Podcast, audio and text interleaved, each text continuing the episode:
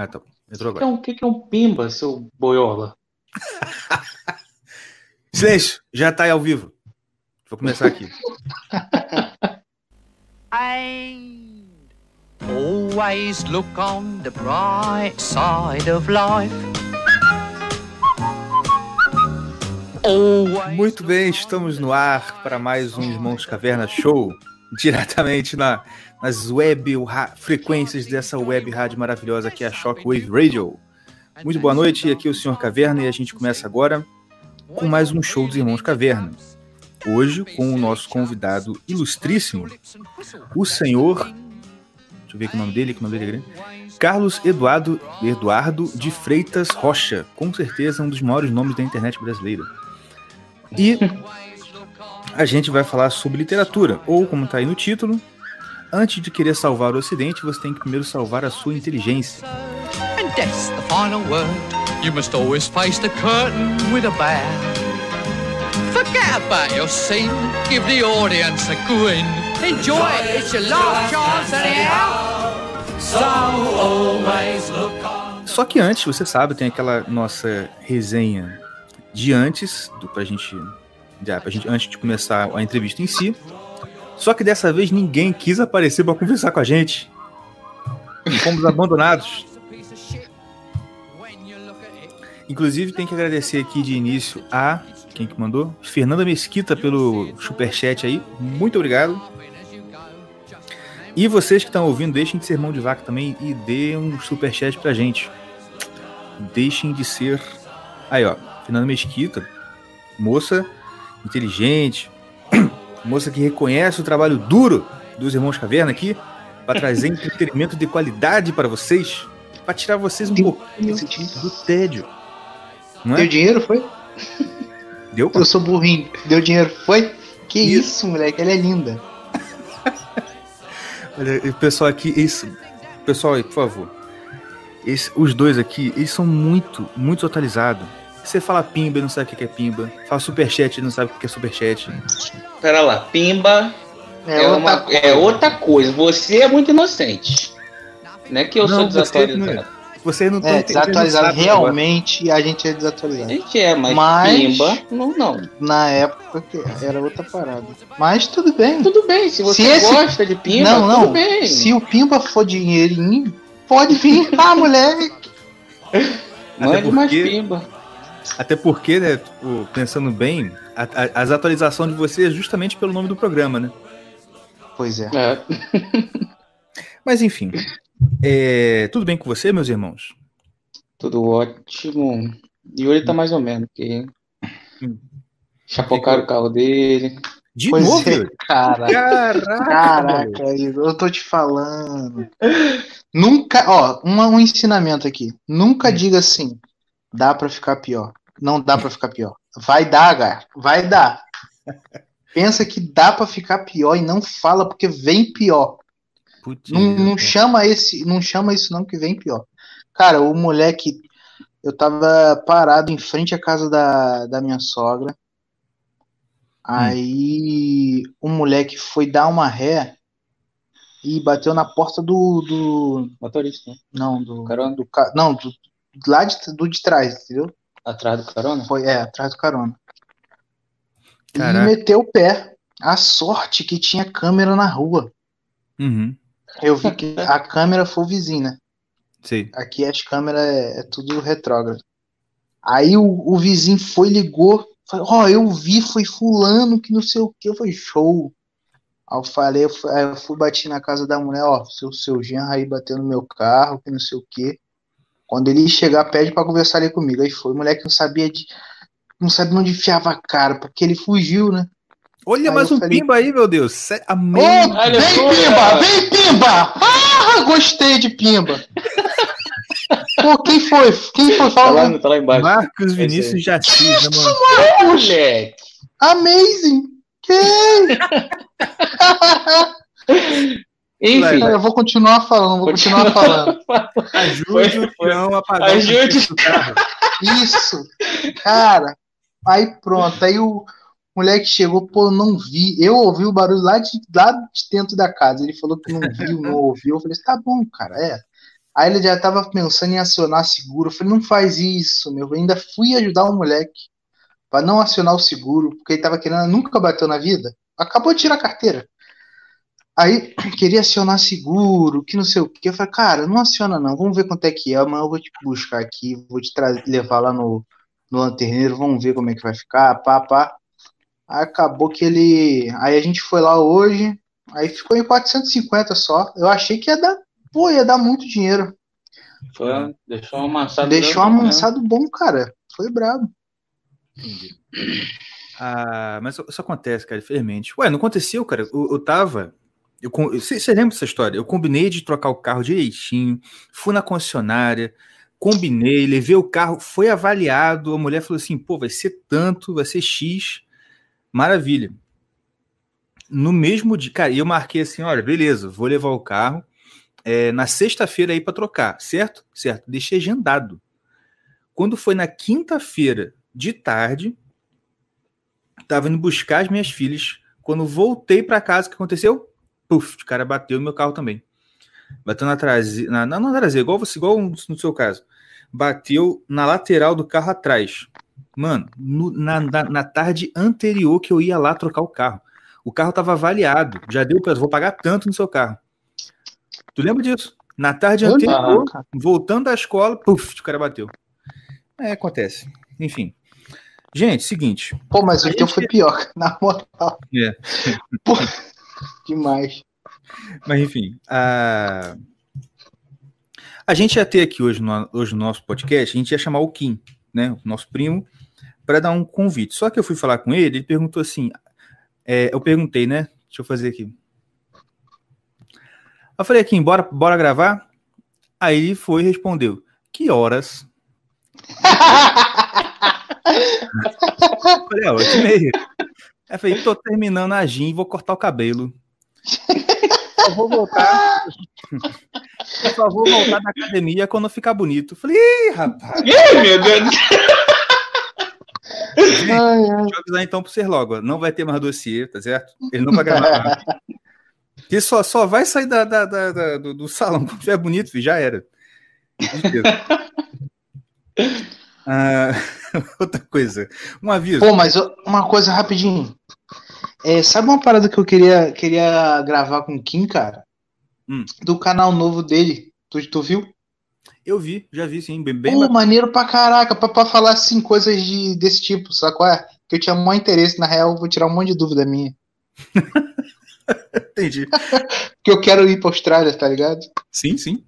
Cara, mas pelo que, pelo que ele conversou com a gente na primeira vez, cara, eu já fiquei com vontade de morar na Austrália. Pô, tá maluco, 18 conto a hora. Não, e aquela, e aquela cultura de pegar o carro fim de semana, sair pro meio do mato, fazer um churrasco com Fabiano cerveja. Pô, sensacional. O que um cristão mais podia querer na vida senão isso? Amém. Aleluia. A única coisa que mata lá é, é a vida selvagem, né? Tipo, bicho, inseto, animal, essas coisas. Tudo na Austrália não, quer te matar, meu filho. Rapaz, e lá o negócio é brabo. não- não- assim, quando eu tava. Deixa eu contar outra história pra vocês. né? Eu tava com uma pauta aqui, dane essa pauta. Ó, o tio, o tio Careca chegou na área. Um abraço, tio Careca. Show. E é o seguinte, tá com a pauta aqui, deixa a pauta pra lá. Essas férias, eu tava, eu passei na casa é, da minha sogra, e lá dos parentes da minha sogra. Rapaz, ah, vamos na casa do tio fulano, que tem um sítio, tem uma fazendinha. Vamos, pô, show de bola, vida na fazenda, natureza, bora lá. Fomos, meu irmão, chegamos lá, aquela coisa bacana. Tipo assim, a gente tem parente na roça também. Vocês lembram como é que, ele na- como é que era aí na casa dos parentes quando a gente era pequeno? Hum, claro. Meu irmão, a gente ia tomar banho, tinha uma casa de marimbondo dentro do banheiro. Selva mesmo. Lembra Cara, é disso? muito Meu engraçado. irmão, eu só, eu só, a única coisa que tá aterrorizante que eu consigo lembrar daquela, daquelas casas, que tinha uma casa que a gente ia dormir, que tinha. uns- o teto era feito de teia de aranha, maluco. Ih, eu lembro, e- eu lembro disso. Eu lembro disso. Não, é, é, é da, é de frente pro campo. Era. Essa É. casa aí era do É do capeta, meu Tá, filho. Não a que casa que era tinha. preta por dentro, É os gatos. o- É, tu, tu lembra disso? Que a casa era preta, a cozinha era preta por dentro. Os quartos Os, e, e, e, tipo assim, tu- a- essa parte preta tinha muito gato, cara. Que, e tinha uma velha lá que parecia um que já tinha morrido, sacou? É, é muito estranho, cara. Pô, Deus me livre. Aí tu vai dormir, tu- cada canto da casa tinha uma teia de aranha gigantesca com as aranhas coloridas, vermelha, azul, Não sei. parecia. É que eu dormi nessa casa aí, é, e tipo assim, de um quarto você ia pro outro. Tipo ah, é, assim, sair de um sair de um quarto, você passava em dois quartos diferentes. Você É. não tinha outra porta pra sair do, para sair na sala, por exemplo. Você tinha que sair em dois quartos antes de cair na sala. É, se É muito tivesse doido, alguém, cara. se tivesse alguém no, outro, no, no primeiro quarto ocupado, pisca dela. Já Já era. era, meu filho. Tu ficava esperando ali até os três minutos que faltam, né? Mas, Diego, fala aí, fala aí da tua sogra que a gente desvirtuou o é, mas negócio. fala aí. Pronto, voltei. Não, então, é isso aí. Mas. Tinha caído. Não cai, não. Mas é. Tá respondendo o convidado ali. Mas é o seguinte: Ah, tá. chegou. é, como é que fala? E chegam lá na casa. Do, do, do- do tio da minha esposa.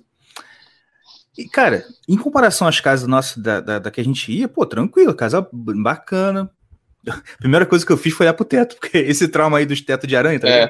Primeira coisa que eu olhei, teto. O teto forradinho, falei, show, beleza. Aí tá, um dia, a gente. Não, no mesmo dia, né? Minha esposa, ah, eu vou ali dar um passeio de charrete com as meninas. Você fica aqui com o Estevam? Fico. O Estevam, na época, ele tava bem novinho, tinha o quê? Tinha menos de seis meses, era bem novinho.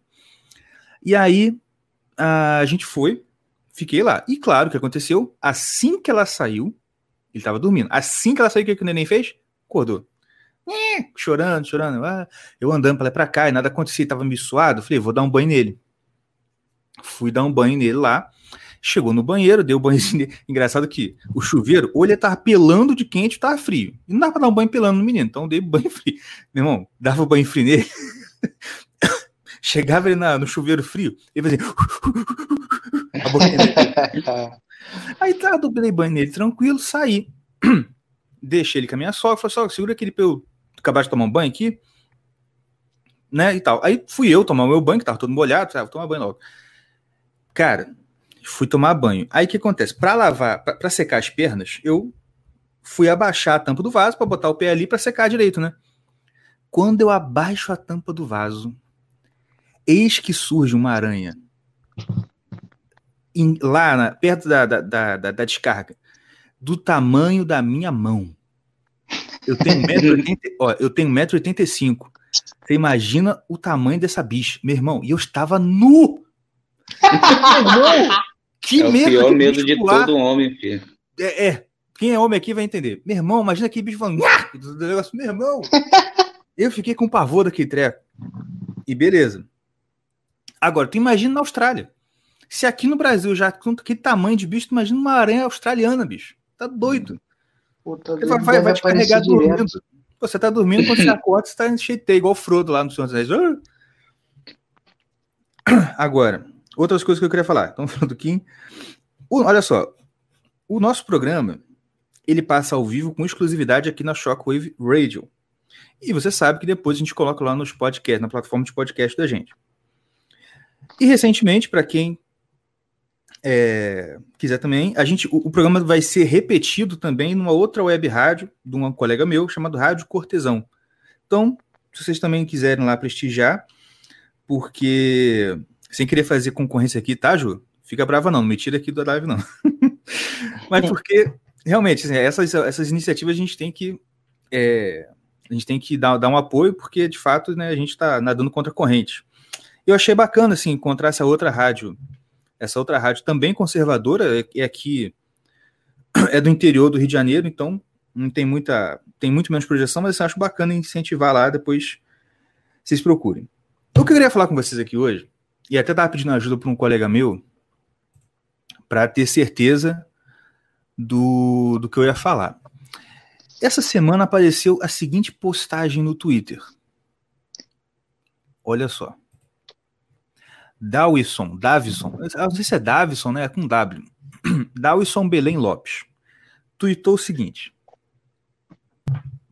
Ministro da Justiça é pastor evangélico. Ministra dos Direitos Humanos é pastor evangélica. O ministro da Educação pastor evangélico. Vocês estão achando isso normal, gente? Conseguem imaginar três clérigos no primeiro escalão de qualquer outra democracia? Eu ando bem preocupado com isso. E aí, seguinte, aí veio uma idiota aqui, né? Inclusive, é, é, é, aquele cara, cara da Band News, Zé Simão, que é um filho da mãe, mas ele tinha um, um programinha que era Os Predestinados. Você lembra? Não. Eu lembro não, dele, mas não lembro do. Esses predestinados era assim, era tipo um. Tipo assim, um, um, delegado de polícia que o sobrenome era Coronha. Entendeu? Tipo, uns caras que tem, tem um sobrenome assim, em relação, é, relacionado com a profissão. Tipo, ó, o cara nasceu para aquilo ali, tá ligado? É... Aí então veio uma um ser aqui que combina muito com o sobrenome, inclusive, que é a Karen Vassalo, e comentou: como protestante, só tem uma coisa a dizer lugar de pastor é na igreja. Compartilho da sua preocupação. E ele completa dizendo o seguinte: terrível, tá tudo errado. Religião é de foro íntimo, não pode ser projeto de poder. eu queria dar um comentário rapidinho sobre isso, que é o seguinte. Em primeiro lugar, ele fala assim: é, em qual outra democracia você vê assim clérigos no poder? E aí eu pensei, cara, seguinte. Tem um país aí chamado Estados Unidos da América. Não sei se vocês conhecem. Que ele, eu acho, salvo se eu não estiver enganado, tio Careca aí me ajuda, eu acho que é uma democracia. Tô certo, tio Careca? E aí, o que aconteceu? Na democracia americana, que eu acho que é um exemplo razoável de democracia, não tem um clérigo, todos os presidentes. Ele falou de. É, cadê? Ah, clérigos, cadê? Não pode ser. Consegue imaginar que... três clérigos no primeiro escalão? Olha, eu consigo imaginar um país que tem, dentre todos os presidentes da história deles, acho que três ou quatro só que não eram protest... que não eram cristãos, inclusive protestantes. Só isso. Não é? Ah, e aí depois a, a, mulher, a senhorinha fala aqui, né? Que ah, tá preocupado, não sei o quê, e fala assim: ah, terrível, religião é de foro íntimo. Assim. É, tec... é, pois é, então, é uma república tecnicamente. Mas eu tava pensando aqui, sabe por que, que o cara falou um negócio desse? Porque é, é questão de conceito. Porque, para ele, democracia não é os Estados Unidos. Democracia é Cuba. Aí realmente você não vai ver cristão no primeiro escalão de Cuba. Democracia é Coreia do Norte, é China. Aí você não vai ver cristão lá, realmente. Só que, pô, pelo amor de Deus. Isso aí é aquela velha história, aquele velho engano de Estado democ... É, não, de Estado laico. Que a gente, quem faz faculdade de direito sabe muito bem disso. Justamente no lugar onde você devia estudar isso mais seriamente, é o lugar onde você tem todos os enganos sobre isso é... o Estado laico não é o Estado que combate religião ou que não permite que pessoas façam coisas com base na religião delas. É simplesmente o Estado que não tem uma confissão cristã oficial. Tá certo? Porque também não existe Estado confessional, não existe um Estado confessional de outra religião que não seja cristã, seja católica, seja protestante, etc. E tal. Mas enfim, é, vocês querem comentar alguma coisa sobre isso? Não. Assim, então, pela lógica dele, não pode ter nenhuma, nenhum religioso no, no poder, né? Ah. Então todos têm que ser ateus. Porque qualquer. Pô, ou então esse tipo de, de pensamento só funciona pro. É isso que eu ia falar. protestante. Ah, é para católico também, né? Mas o negócio é o seguinte: se fosse. Nem tanto, cara. É, sim, não, cara. É, que é, ele tá, o que ele tá falando. Não, eu sei, mas. Eu mas, tipo sei. tipo assim, se, se fosse. Ninguém vai apontar justiça... um católico e falar, não, o católico não pode estar tá lá. Não, é porque ele tá. Se for porque não tá um bispo lá, entendeu? É porque aqui ele tá apontando. É o pastor, pastor. é pastor. É, pastor. Aí né? é mais ah, difícil você pegar um bispo lá entendi, da igreja católica entendi, entendi. e um padre. Um padre, é. Mas, tipo assim. Ah, eu duvido que ele ia falar alguma coisa se fosse ministro da Educação é pai de santo o ministro da Defesa é, sei lá, Hare Krishna. O outro é da, da religião do Tim Maia lá, tá ligado? Aquele do, do uhum. da aeronave, como é? Oh, do da aeronave, do, do É Universo de Desencanto. Isso. Duvido. Santa Rita, Eu ia reclamar. Santa Rita Lifestyle. Tem um aqui perto de casa. Não, isso aqui é daqui, cara. É, então. É, pô. Inclusive, É, então, Raça Negra, eles jogavam bola ali perto. Não é isso que o pessoal fala? sei E lá. que eu tive- É é, tem a história que eles jogavam bola ali perto do Universo de Desencanto. E aí, de vez em quando chegava um cara que vai comprar um cigarro pro Tim Maia. Eles nem sabiam que era Tim Maia. Ah, é verdade, isso mesmo, é isso mesmo. É, então, é, já teve, né, o Gilberto Gil, e aí ninguém falou nada. Ninguém falou nada, né? Tu- cara, é, é- é triste que é triste que hoje o Lobão. é, é triste que hoje o Lobão tenha feito tanta merda, mas aquele vídeo dele é impagável. É impagável. Ele É imitando o bom, Gil- é. o Gilberto Gil. Ele chegou lá. É é? Tutu. Vou até fazer aqui, né? Tutu. Tutu. Tutu. Tutu. Tutu, tutu, tutu, tutu. Aí começou, começou a baixar o santo lá. Que, qual, qual é o seu, qual é o seu Projeto de projeto de, Pra- de para educação. Aí ele começou, aí começou a baixar o começou é a tocar lá? E no final, é isso. Ai, ai. Outra Eu coisa. imagino o Lula rindo, assim, olhando pra cara dele rindo. Cara, Pois que é. bagunça que tava que a gente não. Pois é, cara. Enfim. E ele completa. Ah, não, religião é de foro íntimo, não pode ser projeto de poder. Primeiro, cara, nenhum desses três aí, inclusive, é uma crítica até que eu faço. Ah, o ministro da Justiça é pastor evangélico. Grandes bosta. Ele é um pastor evangélico que tá fazendo merda lá. Ou merda nenhuma, que é pior ainda. É fogo. Assim, a Damares é a única que eu não tenho que reclamar dela. É a pastora evangélica que está representando lá. O da educação a gente não sabe, né? Ainda vai chegar aí. Mas, pô, o Mendonça, pelo amor de Deus, eu dá, dá vergonha de falar que ele é evangélico. Pô, nem lembra. Ah, ele é evangélico. Shhh, calma, calma, fica quieto, fica quieto. Não é não, não é não. Não é não. Ele é da Igreja de Esperança. Toda igreja que você vê que tem esperança no nome, foge. Tá? É a dica que eu te dou. Agora, é... cara, religião é de foro íntimo. Ele fala isso como se fosse proibido você manifestar qualquer opinião baseada na sua religião. Né? Pois é. Cara, é fo... e outra, foro íntimo. Eles nem sabem o que é foro íntimo, meu Deus. O fato de ser foro íntimo não tem nada a ver com o que ele está dizendo.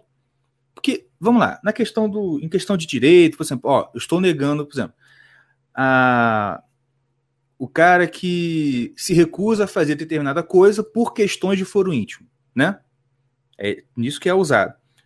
Ou seja, a pessoa está fazendo ou deixando de fazer algo por questões de foro íntimo. Pelo raciocínio desse cara, ele não poderia. Tá entendendo?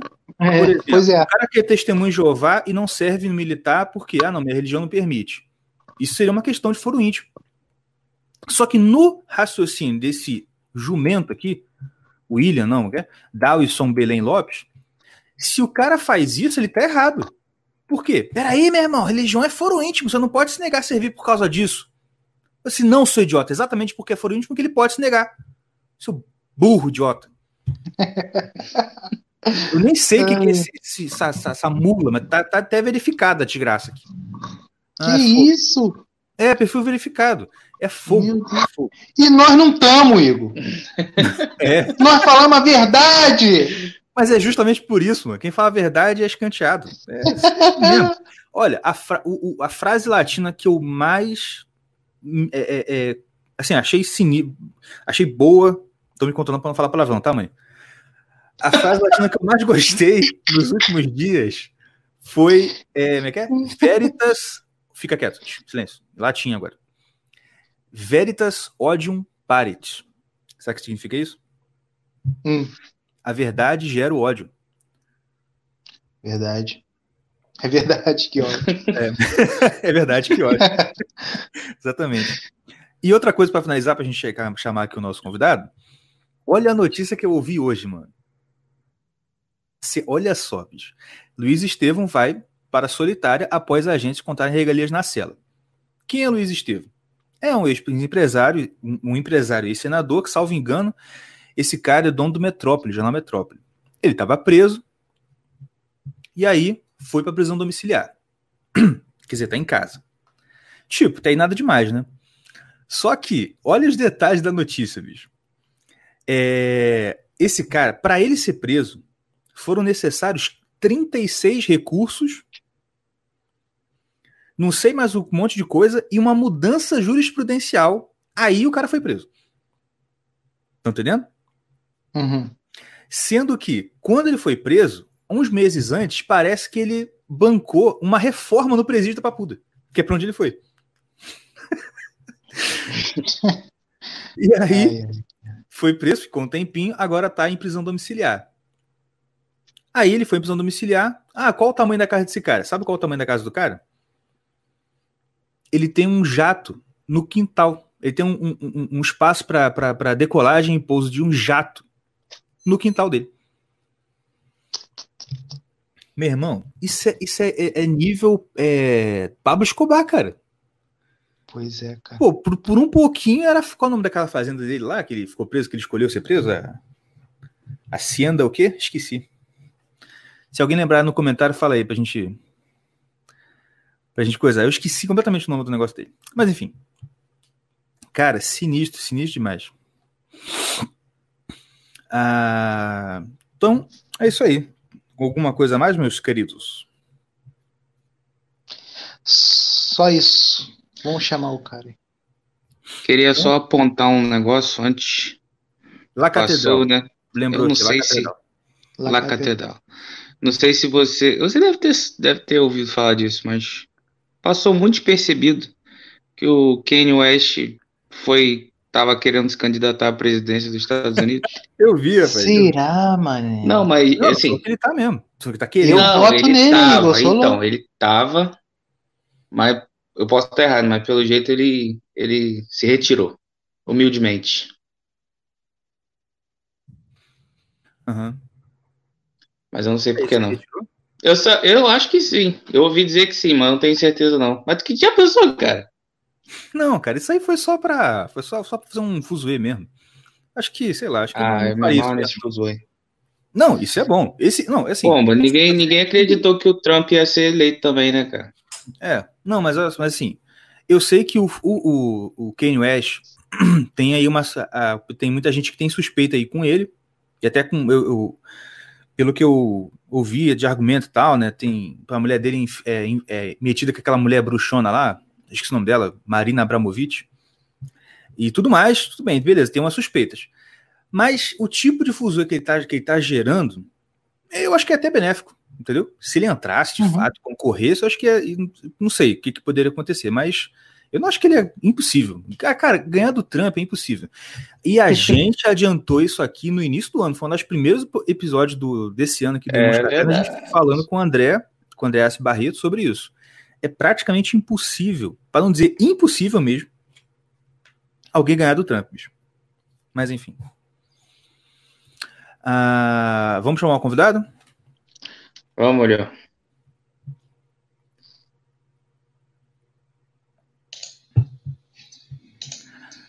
Muito bem, senhor Carlos, Carlos Frederico Mendonça Eduardo de Freitas Rocha.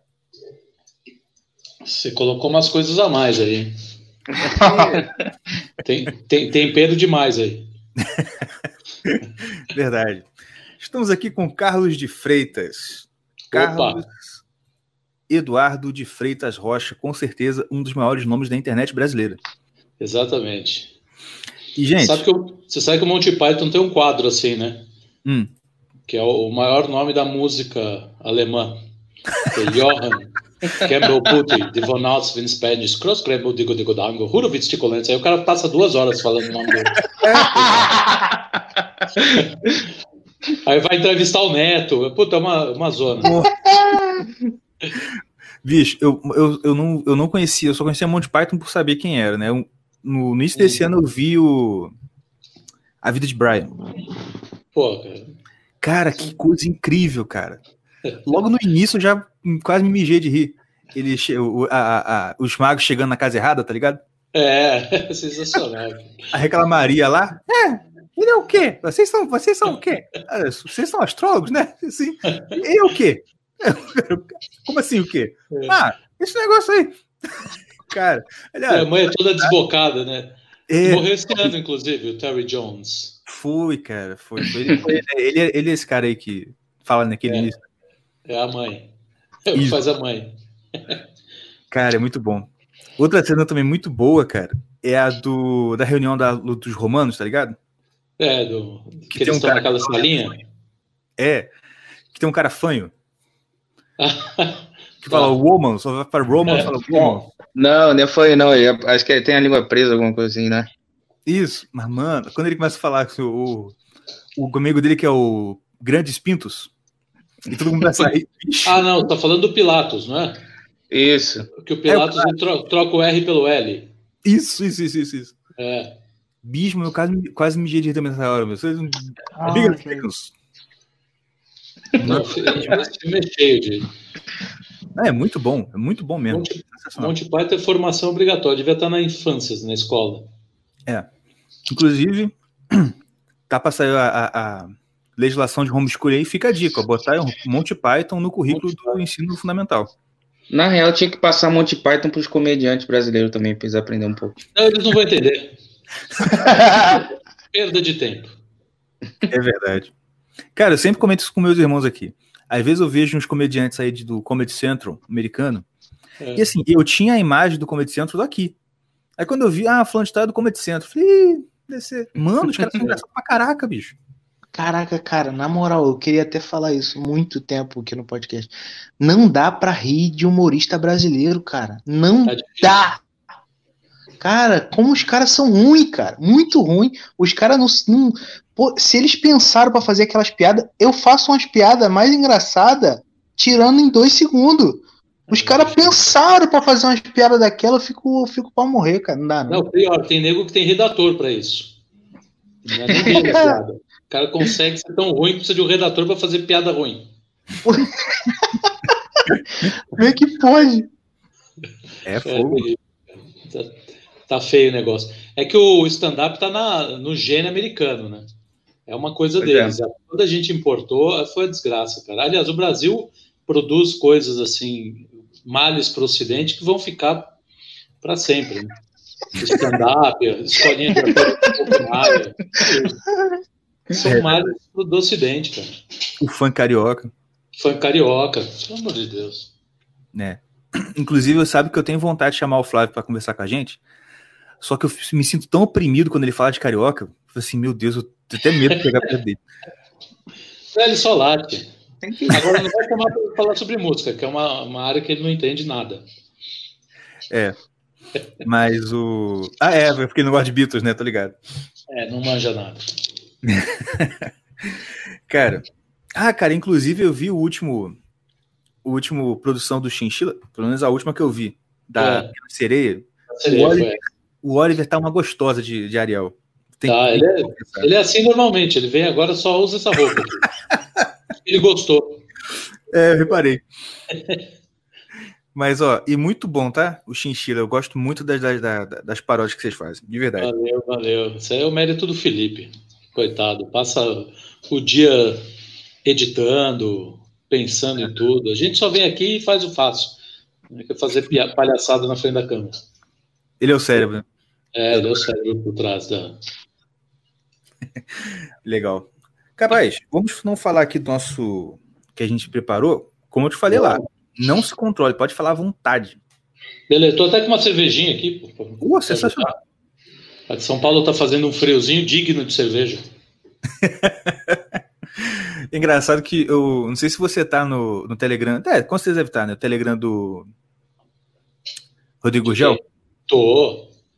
É engraçado, todo, ele começa todo o áudio fazendo o comentário do clima dele. Muito engraçado. É, agora ele tá feliz, né? Porque Tá. baixou o frio aqui, tá ótimo. Tá ótimo. É, frio é coisa de gente civilizada, né? Calor eu Não, tenho isso horror. Eu não conseguiria viver no Rio, por exemplo. É Eu não consigo viver aqui. Cara, eu não consigo viver, mas eu vivo aqui mesmo. É, não tem o que fazer, né? É. Não teve escolha, né, cara? É, vai, vai despindo até onde dá. O calor é uma ofensa pessoal pra mim. Sim. É. Cara, Cara, mas- assim, é um, é um troço rapidinho. O calor, o calor, assim, ainda mais aqui na nossa, no nosso lugar aqui, Na cara, Baixada. é, é um troço que você tem que se entregar ao suor, sabe? Tu se, que se dane, cara. Vai suar, todo mundo tá Evita, suado. evita entendeu? de feder só. É, só É um evita de feder. Rapaz, É. Engraçado que é diferente. Eu moro no interior do Rio, que também é quente. E o pessoal aqui, nossa, aqui, essa cidade é quente demais, meu Deus. Eu falei, gente, vocês não sabem o que é quentura, não. Vocês têm que ir pro Baixada. Ah, que é isso? Meu irmão, olha só. Aqui é quente. É quente? É. Tipo assim, tem aquele dia que bate 40 graus, né? Aquele negócio. Uhum. Mas no Rio é diferente, no Baixada é diferente. Eu lembro até hoje que um dia eu, eu já tava morando aqui.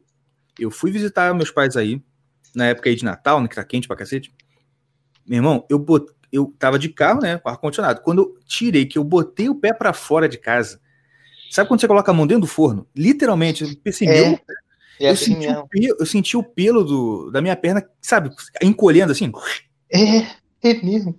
Não, e, e- assim, quando O você. calor de Nova Iguaçu, ele é agressivo. Ele não é aquele calor, calor tipo, nossa, calor. Não, parece que o sol chega na sua cara, tá ligado? Parece que o sol tá nervoso aqui. Rapaz, teve uma, uma vez que a, que a sogra do Igor, ela queimou a mão no volante, cara. Queimou. A mão dela ficou queimada de bolha no volante. Não, não. Isso é verdade, é bom verdade. saber porque eu não vou chegar nem perto desses lugares. Não, Não. chega, não. Não chega mesmo, não. Não, e e a minha filha mais nova, a mais nova não, a do meio. Eu falei pra vocês, né? A gente, porque a, a, a- a mais velha fica assim, não, quando eu crescer eu vou morar em Paris. Ah, quando eu crescer eu vou morar no Japão. Cada, cada ela tá morando num país diferente. É, Paris vai ser difícil, Japão ainda dá.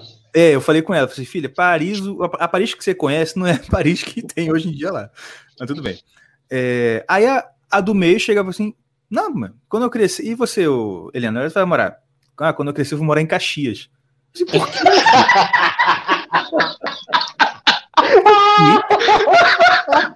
Mas por que Caxias? Não, porque eu quero, pai. Eu falei, ah, tá bom. Você vai me visitar? Eu falei, não. Se você quer que eu te visite, você mora no Só que É, tadinha, pô. É que você não conhece Caxias. Conhece perspectiva tá. Caxias é o lugar onde os traficantes cortam os caras e dão pro porco. Tô falando, é real isso. Não é exagero. É, não, não, não é figura de linguagem, não. Inclusive, um É, tom é de isso né? que acontece. Não é figura de linguagem. Enfim, gente, vamos parar de falar de coisas baixas. Vai. Carlos, Diga, vamos lá.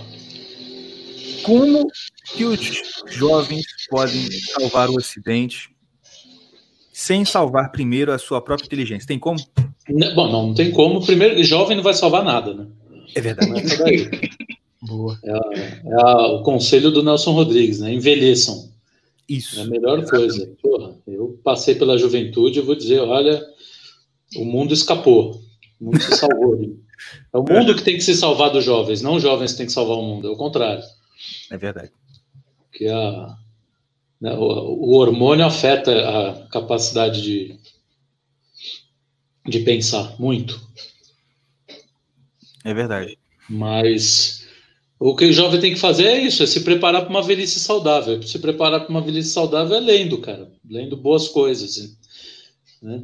E aí é, é ele que monta a biografia literária que ele vai seguir, de preferência fugindo dessas coisas que a gente que a gente conhece, Sim, sim. que está É, na mídia. assim. É, Passou de um milhão de leitores, fuja. É, no mesmo- no mesmo- na mesma vida, entendeu? Eu acho que o Baudelaire já deve ter passado de um milhão, mas ao longo de 300, de 200 anos. Sim, não, esse, esse, esse é o conselho. Leiam, coi- leiam coisas de gente morta, porque. Sim, sim, exatamente. Porque, por Gente viva, abandone. que, por exemplo, o Tolkien e o Lewis, eles não são tão velhos assim, mas já morreram. Então, pode ler que é Uhum. tranquilo, tá safe. É Mas- isso aí. Eu tenho um amigo escritor que eu gosto bastante, que é o Evandro Afonso Ferreira. Não é muito, não gosta muito de aparecer assim, mas ele fala isso. A gente batia muito papo. Ele falava, cara, eh, essa geração não tem que me ler, entendeu? Se a minha obra for boa, daqui a 20, 30 anos as pessoas leem. Agora não. Agora tem que ler justamente os caras que já foram, que já foram testados pelo tempo, né? Não, é isso mesmo. E o, o que eu falo é sempre, por exemplo, a gente tá com essa coisa aí de pandemia e tudo mais, né? A gente tá tendo uma atenção maior à educação das crianças e reparando quantidade de merda que essas crianças aprendem em escola, que é uma coisa incrível. É assustador. E não, assustador. Aí você vê, por exemplo, o tipo de texto. Isso é uma coisa que eu vi o Rafael Falcão falando, achei impressionante. E é verdade mesmo. Qual a diferença, por exemplo, de uma gramática antiga para as gramáticas modernas? Porque as gramáticas modernas, elas vão ensinar um conceito gramatical lá, ah, sujeito, predicado, advérbio, sei lá o quê. Exemplo. Aí vai dar exemplo, tem uma tirinha. Uma notícia de jornal, tá ligado? Aí se você é. pegar uma gramática antiga, eu comprei, do Celso Cunha, antiga pra caraca, uhum. todos os exemplos, cara, é Manuel Bandeira, é Herbert Salles, é, é, só galera, é só isso. Tipo assim, cara, isso, isso aqui é de uma diferença. Que é isso que você falou, os caras estão recorrendo àquilo que tá que já foi testado. Ah, não, né? É. Não, o que, o que é o elevado do negócio. Porque a grande questão é essa, que eu, até um pouco do, do, do, argumento aqui, né, da, da nossa conversa seria mais ou menos isso. Que a gente sempre ouviu que a gente tem que fugir daquela coisa. Até o, o Flávio fala muito isso, né? Que a gente é. tem que fugir dessas discussões políticas do dia a dia, etc e tal, e fazer as coisas para realmente a gente se formar, né? A gente ter uma formação para a gente ser alguém melhor daqui a um tempo. Sim. E hoje em dia, no, principalmente no Twitter, além da, da, das coisas políticas do dia a dia, tem as tretas do dia a dia, né? Ou das madrugadas, vamos dizer assim. É. E que, assim, cara, eu falo, assim, mano, eu, eu, sempre que eu vejo isso, eu penso assim, cara, tanta gente aqui perdendo tempo discutindo, e fulano, e beltrano, fulano é mal, o fulano é ruim, o outro é pior, e o outro é isso. Cara, para um pouquinho e pensa daqui a 10 anos, ou daqui a. É, daqui a 10 ou 20 anos, eu tô com 30. Eu penso o tempo todo, cara, eu com 40 quero ser o quê? Eu com 50 quero ser o quê? Eu quero saber o quê, né? Eu quero, de... eu quero ter deixado quais pontos de ignorância na minha vida, tá ligado? É. É, mapear sua ignorância é, um, é, é importantíssimo, né? fundamental. Sim. Entender aquilo que você não sabe e buscar, né? É, o, o, Olavo fala muito dessa coisa, você entender a sua vocação, que as pessoas não, não, não levam muito isso a sério. E aí caem, descambam para ficar discutindo no Twitter, enquanto podiam estar fazendo coisas muito mais próximas daquilo que elas têm, né, que elas têm afinidade. Sim. É, a, a, discussão política contaminou tudo, e dos dois lados. Hoje é muito difícil você pegar uma discussão no Twitter que se fala, porra, tirando as pessoas que a gente sabe, né, a gente tem mas a maioria tá ali, puta, é uma bobagem atrás da outra, cara. É verdade. E sem humor, que é o pior, né? Isso, isso é, sem humor. engraçado. Isso, exatamente, cara. Eu penso exatamente isso aí que você falou mesmo. Que se fosse uma bobeira, uma bobeira que se dá risada, é. tem, a sua, tem a sua vantagem, que tá dando risada. E uma coisa que muita gente não, não dá bola é isso. Que o humor, a operação para você fazer uma frase humorística, você fazer uma piada, entender uma piada, é. você tem que ter um pouco de inteligência. Sim, uma inteligência que saiba, né? Que dance, como diria o Nietzsche. Exatamente. Eu lembro uma frase que acho que é do Lewis, né? Que ele fala exatamente que o senso de humor é proporcional à inteligência. É. é enfim. Mas é por aí mesmo. Mas não é? Até porque, como o próprio Evandro já. Eu conversava muito com ele, falando sobre é. essa questão do, do, do gênero satírico e tal, pô. Os caras mais é, é, os maiores intelectuais da antiguidade eles tinham essa, essa, essa veia satírica também. Sim, muito, muito. Pô, pegar um livro do Juvenal para ler é difícil pra caraca. Não, não é uma coisinha que você vai ler ali, haha. Não, o negócio é difícil pra caraca, bicho. Horácio, todos esses caras. Plínio. Uhum. Pega o estilo que esses caras usam, a ironia. Pô. Exatamente. Mas enfim, Rapaz, mas uma coisa que eu vejo, por exemplo, que tem muita. que, que existe uma restrição, existe um. Tem muitos preconceitos sobre a questão de literatura. Ah, tem que ler, porque eu sinto isso. Quando sempre que você fala para alguém assim, ah, você tem que ler, a pessoa já cria um gatilho na cabeça dela, tipo assim, ah, que saco, é, sabe? Uhum. Coisa chata, inútil, etc e tal. É. E outra coisa também. É, eu falei, pra você não se controlar, eu que tô falando pra cacete, né? Tudo bem. Não, mas vou falar. Eu vou acompanhando aqui. Vou aproveitar que eu vou bebendo enquanto você tá falando. Ó, mas por favor, você pode me cortar, que eu já falei, eu sou gordo e falo pra caraca, igual o Faustão. 7h37. Agora, uma coisa que eu ouvi não sei quem falando, cara, e isso é muito verdade, por exemplo. A galera, a galera não, não quer ler é, boa literatura e depois acha que tá entendendo, acha que tá entendendo mano, o Eric Wagner. Mano, você não tá entendendo. Pula etapa, né? O cara é, quer chegar lá em cima antes de passar pelo, pelo básico. Isso. É, tem, isso tem muito. É que, é que a literatura é um, é um campo assim muito vasto, né? É, existem muitas famílias de escritores e famílias de leitores. Tem aquele escritor que é o cara que gosta de pô, detalhe do detalhe. Eu descobri que tem gente que gosta de José de Alencar. Para mim foi um, uma revelação. Assim.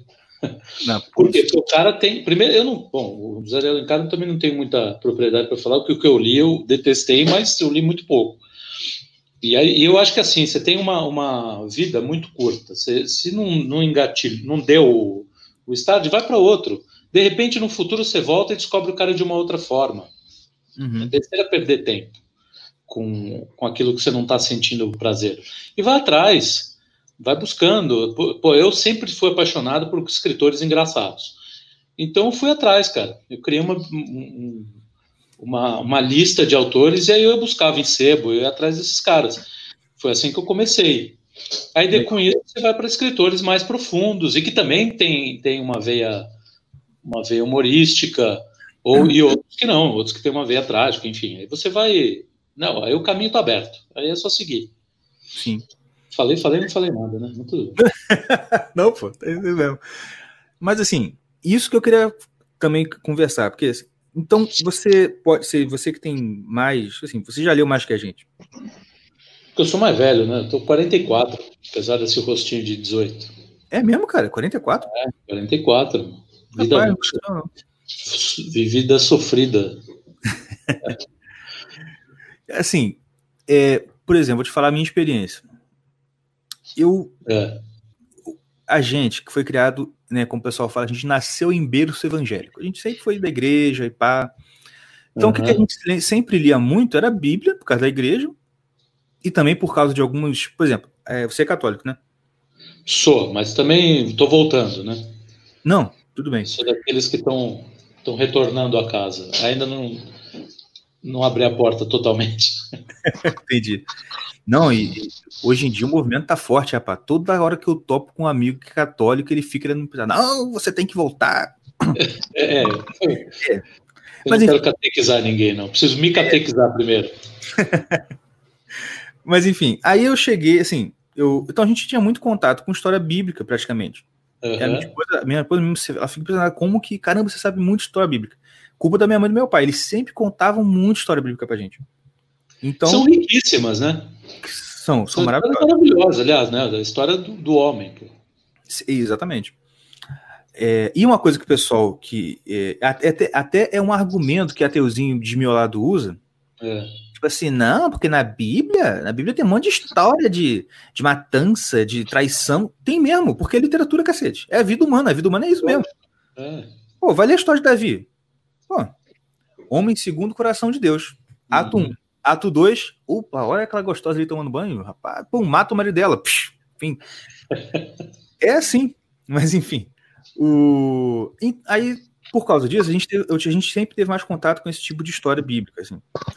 Por exemplo, é. o primeiro livro que eu lembro de ler e ficar assim, caraca, ficava ficar assim, animado de ler e querer ler muito e rápido, que eu lembro assim, foi o Anjos e Demônios, do Dan Brown, tá ligado? Uhum. Porque, assim, mas era na época eu era adolescente, então não conta, né? Mas assim, é uma história empolgante. eu achei empolgante a história. Eu nem lembro muito, mas eu, achei, eu lembro que eu ficava empolgado, assim, caraca, o que, que vai acontecer aqui? Ah, depois eu lembro de ler o Poderoso Chefão, que é muito legal. Tá, que é o do Mário Puzo, né? O, o, chefão. Isso, o chefão, exatamente. O chefão. Tá. Mário... É, é realmente o, o, título é esse, é verdade. É, o chefão. Ou seja, o que eu quero dizer? Que essa ideia de que literatura é coisa chata, gente, depende do que você pegar para ler, pô. Sim. Cara, é, com, com, com 10 anos, se você pegar um Machado de Assis, você vai achar aquilo insuportável. Exatamente. Não, não, não vai coçar a sua inteligência aquilo. Isso vai quando você tiver mais idade, quando você tiver mais, mais vida vivida. Aí sim, aquilo vai começar a ter. Eu, eu, eu não me esqueço, cara, que eu, eu sempre fui de livro, né? sempre gostei muito de ler. Minha mãe lia para mim quando era pequenininho.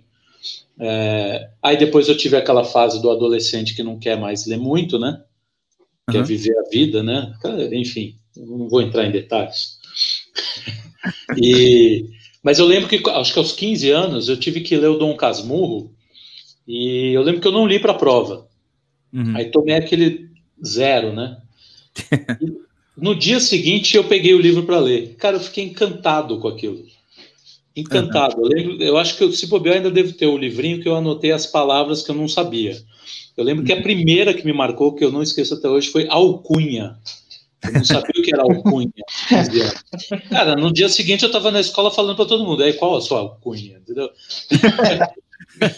A literatura, na verdade, começou comigo com uma, uma, uma, forma de entrar de uma maneira diferente nas turmas, assim.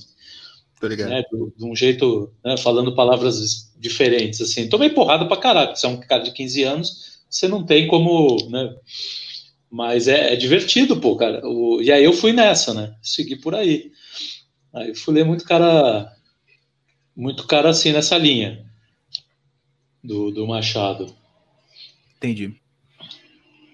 Mas de literatura, assim, então, da, da, das experiências literárias que você já teve, qual que você indica, assim, pra galera que tem esse preconceito de, ah, literatura é chato? Sim, qual que você indica? Não, lê isso aqui que você vai gostar. Assim, eu sei que é muito subjetivo, tem gente que gosta é, de uma coisa, é vai gostar de outra. Olha, o livro, assim, de literatura nacional, eu até tava Pode ser falando... internacional também. É, mas assim, de nacional, que eu acho é um que... Mas aí é pra... Você tem que ter uma certa idade, né? Nós estamos falando o quê? Para um público de 25 para cima? Acredito que. Né? Pô, tem o, o Memória de um Sargento de Milícias, que é do Manuel Antônio de Almeida, se eu não me engano. Hum. É, cara, é delicioso, é maravilhoso. A estrutura que ele usa para contar como a mãe conhece o pai, entre um beliscão e outro nasce a criança, porra. precisa fazer, entendeu? É, uhum. é, é, bem feito pra caramba. E o texto é inteiro é lindo. Inclusive, serve para essa gente que acha que o Brasil era ah, a estrutura do machismo. Cara, no livro, os personagens masculinos são todos uns bocós.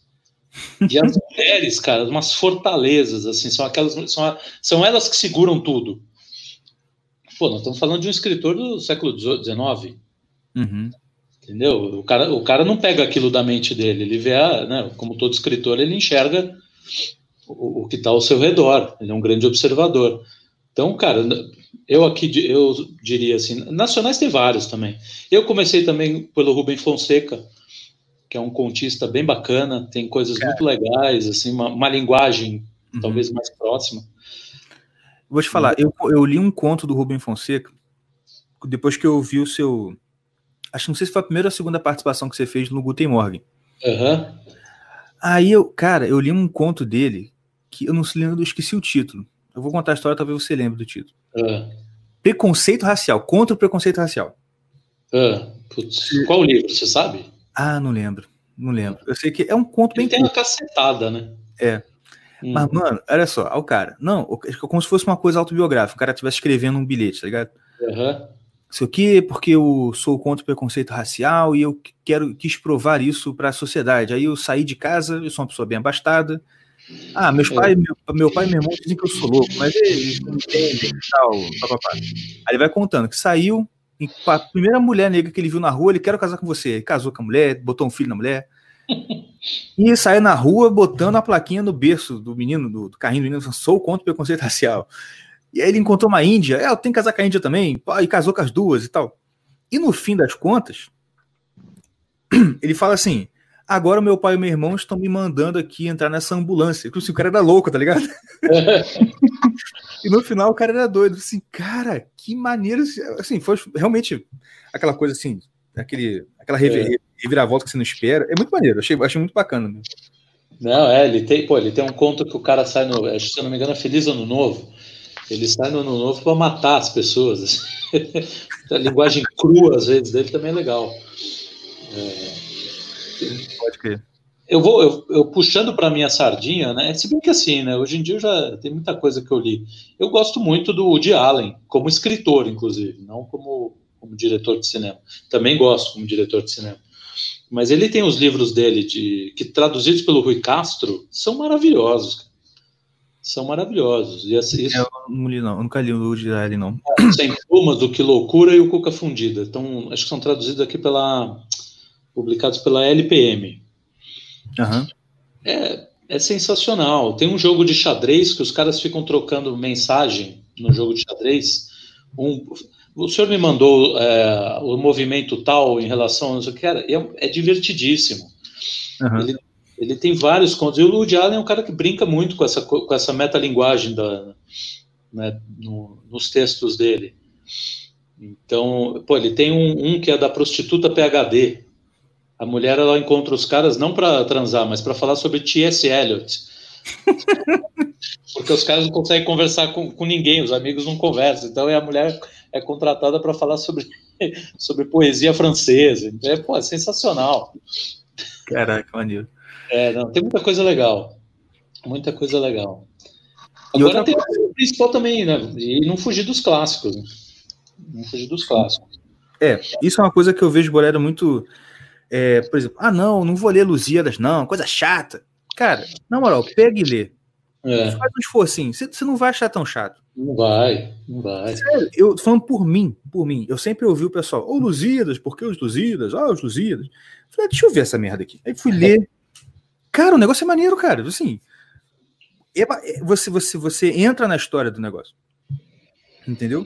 Sim. É, é claro que você não vai entender ali muitas palavras. Você vai ter que ficar recorrendo ao dicionário. Inclusive, eu até indico que quem tiver o aplicativo Kindle no celular é bom, porque você seleciona palavras, vai te dar ali o significado. Você já não fica perdendo tempo ali. É, do Kindle, né? É. Agora, tem que ficar atento para pegar uma tradução boa, né, Carlos? Do, do Lusíadas não precisa, né? Não, tô brincando. É que eu vi isso uma, uma vez, eu vi um comentário. O original em grego é mais difícil. eu vi um comentário no Facebook, assim, o cara botou assim um livro, ao cara, mas essa tradução é boa? assim, porra, mas enfim. Então. Até porque o, o negócio dos, do, de você ler clássicos e tal, é mesmo o motivo pelo qual você tem que ler a Bíblia também como mesmo que você não acredite lá. Você, ah, não, né? Lê como literatura, cara. É. Pô, é, é muito. É, é, são experiências muito ricas mesmo. Entendeu? Por exemplo, eu tava. Um dia eu até escrevi um, um texto sobre isso, falando sobre a, a, a, diferença. Não, a diferença não. As perspectivas de, de masculino e feminino na Bíblia. Hum. Por exemplo, eu pensei na diferença de, de Esaú e Jacó. Tá. Por quê? Na história Esaú de, dos filhos de Isaac, Esaú e Jacó, você tem o Esaú, que é o, o aquele brucutu, mas, mais aquele homem mais das cavernas mesmo, né? Tipo, era todo peludo, gostava de caçar, era mais bruto. E o Jacó era e, e era mais peludão, e o Jacó era mais peladinho, gostava de ficar em casa com a mãe, fazendo comida. Assim, então, pensando em estereótipo, né? O Esaú era o estereótipo do machão e o Jacó era o estereótipo do carinha sensível, vamos dizer assim. Mas, olha só, ao mesmo, e, ao mesmo tempo, isso não impediu, por exemplo, depois de, na, na história, Esaú se encontrar com o anjo, agarrar o anjo e o anjo só conseguir sair do, do da luta com, com Jacó. Eu falei Esaú, né? Foi errado. Jacó, uhum. só, Jacó lutou com o anjo lá depois e o anjo só conseguiu sair da luta deslocando, quebrando a perna dele, praticamente, deslocando lá o músculo da perna dele. Tipo assim, ele estava ganhando. Uhum. Tipo assim, pra você ver, é, eu achei muito legal essa, essa perspectiva. Assim, o cara, ele era assim, não era, não era aquele estereótipo do. Do machão? Do, do machão, mas era homem, pô. Não era viado. Sim. Entendeu? E eu pensei, ao mesmo tempo, você pensar, hoje em dia, é, eles exigem de você muito mais uma padronização, entendeu? Uhum.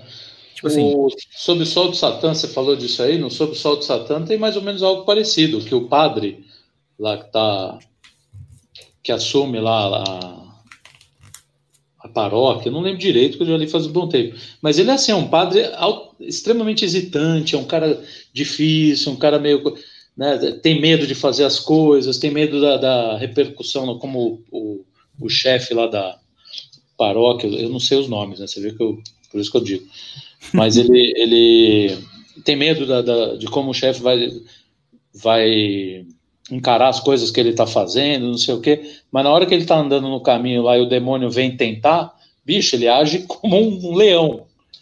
Legal. Né? Então, ele, então a literatura está cheia desses exemplos, né? é, tanto positivos como negativos. O Raskolnikov é isso, né? O Raskolnikov cheio de racionalidade, cheio de não sei o que. Na hora de matar, meu amigo, o cara não Uhum. pensa duas vezes. É, pode crer. E é o estereótipo do jovem merda que faz direito. É, exatamente. Mas, mas é um jovem médio fazer ele tem a coragem do cacete, porque matar alguém não é fácil, né? é verdade. Imagino, né? Eu nu- nunca tive essa experiência, espero nunca ter. Eu quase matei meu irmão uma época. Ah, não, irmão a gente sempre tem, chega próximo. É, Tá na Bíblia, né? Pode, tô brincando. Essa foi boa. Tá na Bíblia. Ai, ai. Vai, fala aí, Diego. falando, falando, Lembrei do bagulho. Meu tio, meu tio João, ele é caminhoneiro. né? Aí Ah. tudo ele fala, tá na lei. Tá na lei, pode ver. Ele não sabia que lei, não sabia onde, mas tá na lei. Mas, tipo, é, a gente falando desse, dessa, dessa, da Bíblia e tal, das histórias da Bíblia, é, eu sei que eu já falei disso antes, mas é, falando sobre a, a- a jornada do herói, que também tá na Bíblia, Aham. que é, e- é tipo assim, o que eu acho interessante da jornada do herói na Bíblia é porque ela tá em todas as, todas as histórias, É, menos em uma, pelo que eu, pelo que eu me lembre É. que é na história de Jó. A história de Jó é a história mais estranha que tem, cara. Porque ela, ela, ah, ela não segue esse padrão. Uhum.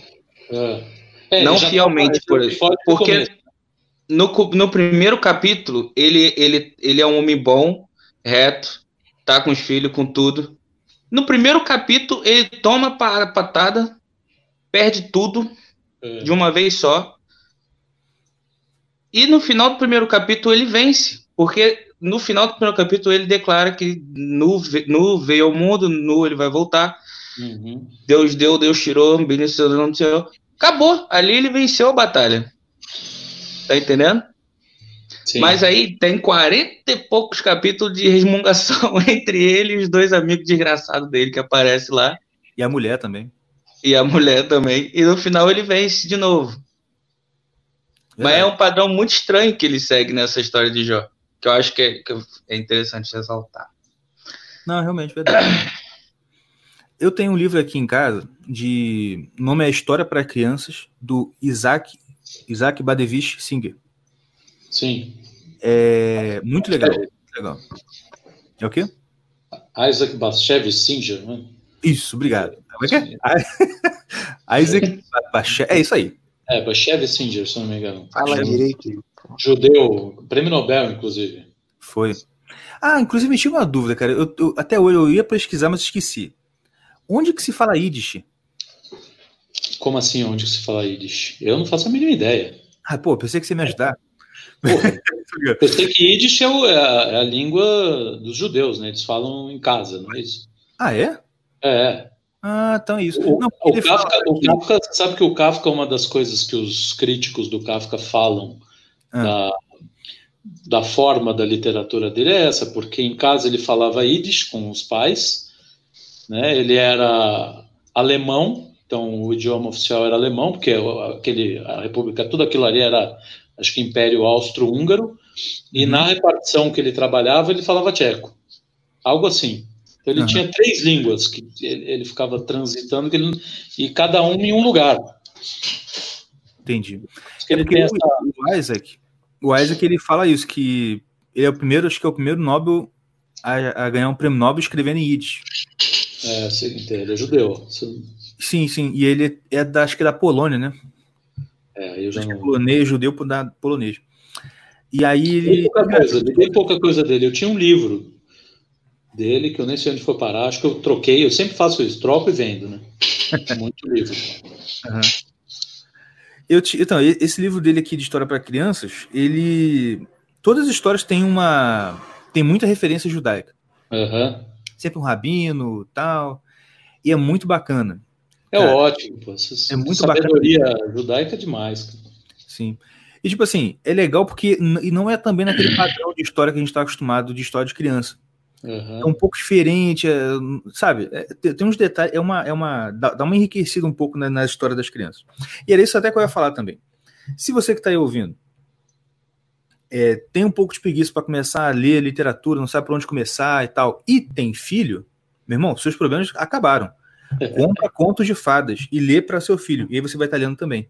Exato. Porque ler conto de fada, apesar de ser uma coisa pessoal, pô, mas eu adulto vou. Isso, você adulto, leia.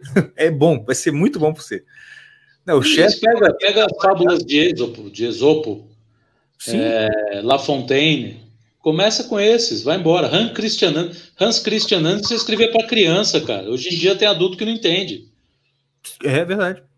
Todos esses caras aí tem muita literatura boa. O Calvino, o Ítalo Calvino tem uma compilação que acho, acho que é da Companhia das Letras, que é só sobre histórias fantásticas do século XVIII, século XIX.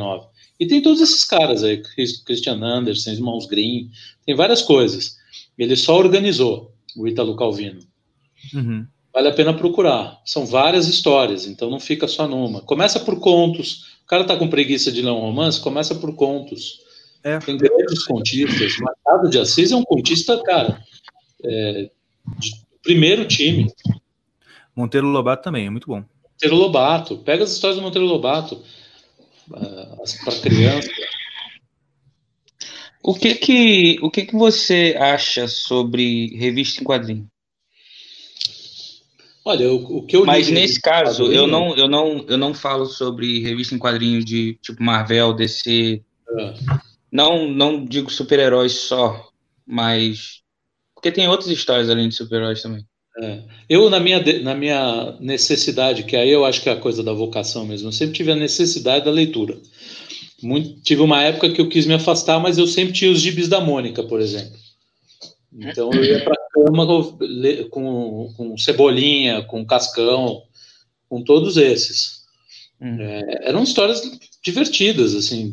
Eu gosto desse tipo de. Não sei se é o que você está imaginando de história em quadrinho, mas é o que eu conheço de história em quadrinho. Sim, sim. Não, é. eu digo assim, porque é, eu acho, eu sou meio. É, como é que fala? Eu pendo para esse lado de revista de quadrinho, porque eu meio que é. trabalho com animação, então. Tá. Eu tomei Mas contato recentemente acho... com um cara chamado Will Eisner. Eu achei incrível sim, aquilo. Sim. sim, o, Igor, o Igor tinha um livro dele, lembra, Igor? Eu te dei, pô. É. Hum. Agora é mil. É... o, o quadrinho dele é o Spirit, né? Isso. Ele é, é como. É, tipo, mas não é, não é as histórias do Spirit, mas é como que ele, ele criava as histórias e tal. É, tem um outro também que eu até aproveitando, eu até recomendo muito. É de um cara que chama Art Spiegelman. É, é Maus, M-A-U-S. É sobre é, o nazismo.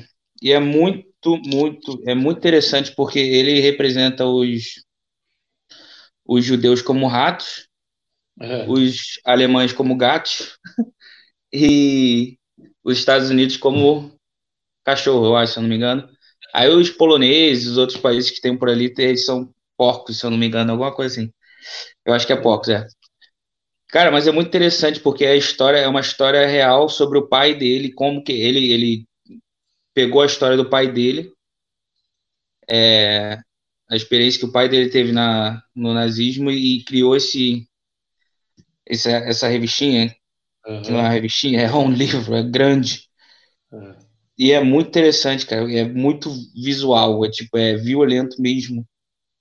Eu acho muito interessante porque a revista em quadrinho ela te dá um aspecto, ela te, ela te, ela meio que meio que exercita um, um lado do seu cérebro que é você meio que pescar algumas coisas sem o autor ter que te falar. É. Assim, quando você lê de, que, é da forma certa. É, ela está muito mais perto do cinema do que do, da literatura. Que, então. Da literatura, exatamente. É. Tem muita imagem. Mas tem. É. Eu recentemente descobri, eu, cara, olha que falha, falha não, né? Mas o autor do do Guia do Guia do Mochileiro das Galáxias, o sim, Douglas sim. Adams. Porra, é sensacional, sensacional. Tá aí um caminho também. Vai ler o Guia do Mochileiro das Galáxias. As histórias são divertidas, o cara escreve bem, ah, né, não, não, cansa. É isso, você vai ter que adquirir. Se você tiver interessado mesmo em ler, você vai ter que adquirir o hábito. E o hábito é. vem com as coisas, entendeu? Com histórias agradáveis, que com o tempo você aumenta o, o grau de dificuldade. É que nem videogame começa no nível mais fácil e vai aumentando, vai até, até chegar. Sim, e, Pô, eu, li, eu falar... muito aqui em São Paulo, não sei se no Rio tinha, vocês são mais novos, talvez vocês não conheçam, mas tinha uma série chamada Vagalume. E não, vários, mas assim, é, era muito livro escolar. E o Marcos Rey, que é um escritor bacana, um bom escritor brasileiro, ele fazia muita história infanto-juvenil. Então era aquela, aquele, aquela turminha que desvendava mistério. Cara, aquilo me pegava de um jeito. Eu li acho, tudo do Marcos Rey nessa, dessa série. E aí tinha vários, Caravelho do Diabo, A Vida Secreta de, jo, de Jonas. Tinha muita história bacana. Uhum. Que é para o público infanto-juvenil. Infanto Isso me ajudou a, a montar o, nessa, né, esse gosto, enfim. Uhum. Na, é, na, na real, a revista em quadrinho foi meio que a, uma porta de entrada para mim também, porque eu, eu nunca fui muito de ler. Mas um dia eu resolvi, eu falei, não, tem que começar a ler, cara, tem que entrar nessa, nessa vibe aí. Aí eu não gostava de nada mesmo. Eu comprei um, aí eu me forcei a terminar, aí eu vi, pô, se eu comprar outro vai ficar aí para sempre, eu não vou ler. Aí eu peguei e comprei uma revista quadrinho, eu falei, pô, tem menos palavras, né, mais imagens, vamos ver se funciona. e, e deu certo, cara. Eu, eu, eu entrei, eu comecei a ler revista em quadrinho, aí Agora eu tô comendo mais uma comida mais sólida, né? mas eu acho, eu acho muito, eu acho legal, mas eu acho bem importante também, mesmo se a pessoa já já tá nesse nível de, de não ler mais revista em quadrinho, eu acho que algumas revistas em quadrinho, algumas, tem muito a oferecer ainda também. Entendi. É, o Paulo tava falando de, de, de, conto de fada. Tem coisa de criança Sim. que, apesar, assim, não é porque é de criança que você, como adulto, não pode ler. Até porque, como o próprio Carlos já disse, você vai ler e vai ter outro, outro olhar sobre aquilo, entendeu? É. é igual, por exemplo, quando eu vi a Chaves Chapolin antigamente, eu não tinha me ligado naquela piadinha da bruxa baratuxa, né? Ah, é. você acredita em bruxa? Não, não, não. Mas que elas existem, existem. Mano, quando eu era criança, eu não entendi. Eu ri porque aquela risadinha do Chapolin veio no fundo, mas hoje que eu entendi. Entendeu? É. Mas isso aí é, é, é isso, entendeu? E a importância de, de, de, de, de a gente ter essa, essa coisa de, de, a gente se forçar mesmo a ler e tudo mais, hum. é porque, cara, não tem jeito. Se você não tem o hábito da leitura, você pode ser PHD na coisa mais difícil do planeta que vai continuar um idiota. Sim, totalmente. É, é só você ver o, a intelectualidade nossa, que, como, é, como é que tá aqui, né? É, são pessoas que só leem aquilo que está dentro da área delas. Esse é o grande problema. Eles estão preocupados. Por exemplo, você pega um jornalista profissional, né, nesse, do nível desses que a gente conhece por aí. Você acha que esse cara para e vai ler Mark Twain? Vai ler Emerson? Não vai. Não, nunca. Ele vai ficar lendo a notícia do dia, o que a e olha lá. o colega lê, o que o colega lê, talvez uma agência internacional de notícias. É o máximo que essa gente consegue ir. É uhum. claro que eles só vão falar merda, e é claro que eles vão ficar o tempo inteiro assim com, com a, é, tudo a flor da pele. Se você não sair disso, que é o que o Chesterton fala no Ortodoxia, né? O, o louco não é o, que, o, cara que perdeu a razão, o cara que perdeu tudo menos a razão. Essa gente está o tempo inteiro ali, né? presa no, no lambendo o asfalto. Né? Uhum. não, não, tem, não tem um pé na grama, não tem nada. É. E vou te falar, a, a, gente fala isso e o pessoal acha que é figura de linguagem, acha que a gente está usando uma metáfora, né? Você exagerando para provar alguma coisa. Mas, gente, é real mesmo. Eu vou dar um exemplo que aconteceu, tá, aconteceu comigo. Um amigo meu estava estudando para o Ministério Público. E eu conversava sempre com ele, quase todo dia a gente estava conversando. E, tipo assim, enquanto ele estava estudando, ele tava assim, eu, eu senti assim, não, fulano ele é um cara inteligente, uhum. certo? Meu irmão, engraçado, agora ele passou, passou, há um tempo atrás aí ele passou. Cara, é incrível que parece que alguma coisa virou na cabeça dele. É. Que a, a- a capacidade de compreensão de coisas simples desceu no nível que eu estou assustado. Por quê? Porque agora esse sujeito vai ser promotor de justiça, bicho. Que medo. Que. Eu tô com medo, cara. Você ter noção, ele me pediu um favor lá. Ah, faz aí pra mim uma lista de coisas assim assado que eu não, não tô achando aqui. Tá, você faz, faz. Aí eu fiz a lista, tipo assim. E aí na- é é uma lista de nome e título lá do livro. Aí eu botei assim. é, do- no- e tinha alguns itens da lista que tava faltando. Aí eu deixei em branco e botei não há. Eu mandei pra ele a lista. Sabe quem me respondeu? Hum. E, ô, senhor Caverna, me explica isso aí. Eu falei, explicar o quê? Não, essa lista aqui. Eu falei, ué, cara, a- o que tá aí vazio escrito não é porque. Ah, tá. Assim, meu, Nossa. peraí. Ô, o neg... Ô, eu tô falando sério. pensar Chegou, atingiu níveis. A preguiça de. Exatamente, a preguiça de pensar atingiu níveis, assim, inacreditáveis. E, de novo, esse cara, daqui a alguns, algum, algum tempo, ele vai estar tomando posse num cargo importantíssimo, num cargo que pode ser um cara que vai prender alguém daqui a pouco. Pois é. Entendeu? E aí, mas por quê? Por quê? Eu sempre falava, fulano, lê aqui, cara. Ah, não tem tempo ler, não, tô estudando. Fulano, lê aqui. Mano, não tenho tempo, não, eu tô estudando. Quando eu passar, aí eu vou ter. Vai ler alguma coisa agora? Não vai. Não vai. Não vai, não vai, não vai. No máximo, vai ler o quê? Outros autores sobre direito penal, sobre direito híbrido, que tem a ver com a profissão dele. É, só isso, vai ficar focado nisso. Aí, mas aí é, é uma coisa que a gente tem que atribuir também à nossa escola, né? Porque eu, verdade. eu, eu sou um sobrevivente, né? Eu e algumas outras pessoas como vocês, assim, aliás, todo mundo que tem que desenvolve o gosto pela leitura no Brasil é um sobrevivente, é um herói. É é uma exceção. É uma exceção, porque a gente é formado, a gente é, é, é montado para odiar isso. Os caras fazem de tudo para que a gente tenha pavor de um livro. É verdade. Então, você conseguir passar por isso é, é complicado. E aí você vai construir a sua, entendeu? Cada um constrói a sua. Esse cara não vai construir uma biografia literária porque ele não está interessado mais, já matou. Esse negócio já está morto dentro dele. Uhum. Vai precisar que haja alguma chama, de repente uma, uma, uma grande dor, enfim, a gente não sabe, porque a vida é, é vasta, né? Sim. Mas vai precisar de algo, de, de, uma, de uma faísca, ou talvez um incêndio inteiro, para que o cara, de repente, acorde para a vida e que existem, que, que, que a vida é muito maior do que, do que um processo penal, do que o senhor juiz disse, entendeu? É, exatamente. Que a maioria tá. O cara entra no Twitter, ele passa o dia no Twitter. Não tem mais. Cadê, que, que tempo esse cara é, disponibiliza para um, um, um conto, sei lá, não precisa ser um, um é. bom tempo, para uma, uma crônica do Chesterton. Uhum. Né? O cara não vai. Não vai resolver, e não vai resolver nada. Muito pelo contrário, ele está afundando a vida dele. Um outro autor, desculpa, acabei de lembrar, que, que para mim foi fundamental também, é o Borges, o Jorge Luiz Borges. Uhum. Que é o tipo de cara que, porra, passou a vida lendo. E aí ele pega você pela mão e fala: vem cá, vou te mostrar um mundo que você não conhece. Sabe? Parece aquele avô que abre aquele quarto de relíquias, assim, e fala: ó, tá vendo isso aqui? Isso aqui era do rei Arthur, é mágico, você não pode encostar. Aí você sai daquilo maravilhado, você fala: caralho, desculpa o palavrão. Não, pode eu... Você pode, a gente não pode. Porra, valeu. E você sai, você sai daquilo maravilhado.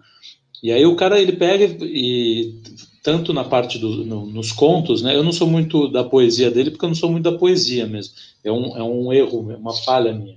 Eu já gostei muito mais. Estou tentando retomar agora. Estou lendo Bruno Tolentino, o Alden, o Yates, mas é mais difícil retomar. Mas eu ele pega dificuldade com poesia. Eu é. vi o vídeo do Bruno Tolentino, me amarrei nele, mas nunca li nada dele. Não. Mas precisa, é hábito, né? A gente tem que pelo menos uma vez por dia parar e ler um poema, assim, alguma coisa assim. É. Mas o. E o, o Borges tem, tem é, palestras, né? Que na verdade são transcrições maravilhosas. O cara pega e vai falar da, da Divina Comédia. é um, um gênio da literatura falando sobre outro gênio da literatura. Essas coisas são, cara. E está aí à sua disposição. É um legado do, do, do, do mundo, da, do que o ser humano produziu de mais delicado, né, de mais refinado, melhor que delicado. Tá aí a sua mão, é só você pegar, estender, pegar o livro e começar e abrir, e, cara, voar. Porque aquilo é maravilhoso. Sem fins, sem fins lucrativos, eu diria, né? É para sua vida. Você vai lucrar, o teu espírito vai lucrar, não vai ser tua vida diária. Talvez ela nem nem sinta, mas acaba sentindo, sim. Acaba sentindo. Mudou radicalmente. A, respondendo a tua pergunta, eu não sei se a literatura salva vidas, mas salvou a minha. É, cara. Eu acho importante. um pouquinho. Porque, é, sim, porque a questão de, de, de da, da, galera perder. Cara, porque de verdade, vocês que estão me assistindo aqui, ou ouvindo no podcast, eu sei, como o Carlos falou, eu sei que você tem ranço de literatura. Dá para entender porque você é brasileiro, você mora aqui no Brasil, você nasceu aqui. É por isso que você tem isso. Agora, isso não é uma desculpa total, porque não é porque você nasceu num ambiente né, é, desfavorável que você tá desculpado de ser um, um bosta. O que eu falo, cara? Quando a gente fala essas coisas, eu vejo muita gente assim, não, mas a gente não precisa ter um exército de intelectuais. Não, realmente, não precisa ter exército de intelectuais. Precisa de dois ou três, ou, não, precisa de, um, de, a gente precisa de algumas dezenas. Se a gente tiver uma centena, tá ótimo. Sim. Agora, para ter essa centena, tem que ter milhares e milhares e milhares de gente que está tentando.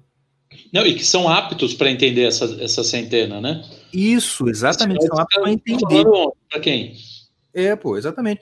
Ué, eu vejo isso pelo. Eu tenho um grupo de WhatsApp no Galera Olavete. É. E, e realmente é um perigo. Não, não entre nesses grupos. Mas eu tô lá porque tem sempre um. Tem sempre muito PDF. Eu fico pelos PDF só. Certo. Aí.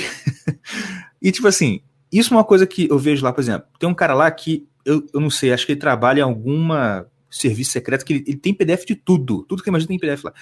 Pô, aí, tá cara, tá eu, vou, eu vou, vou, depois você precisa me passar os contatos aí. Ah, desse claro, vou deixar.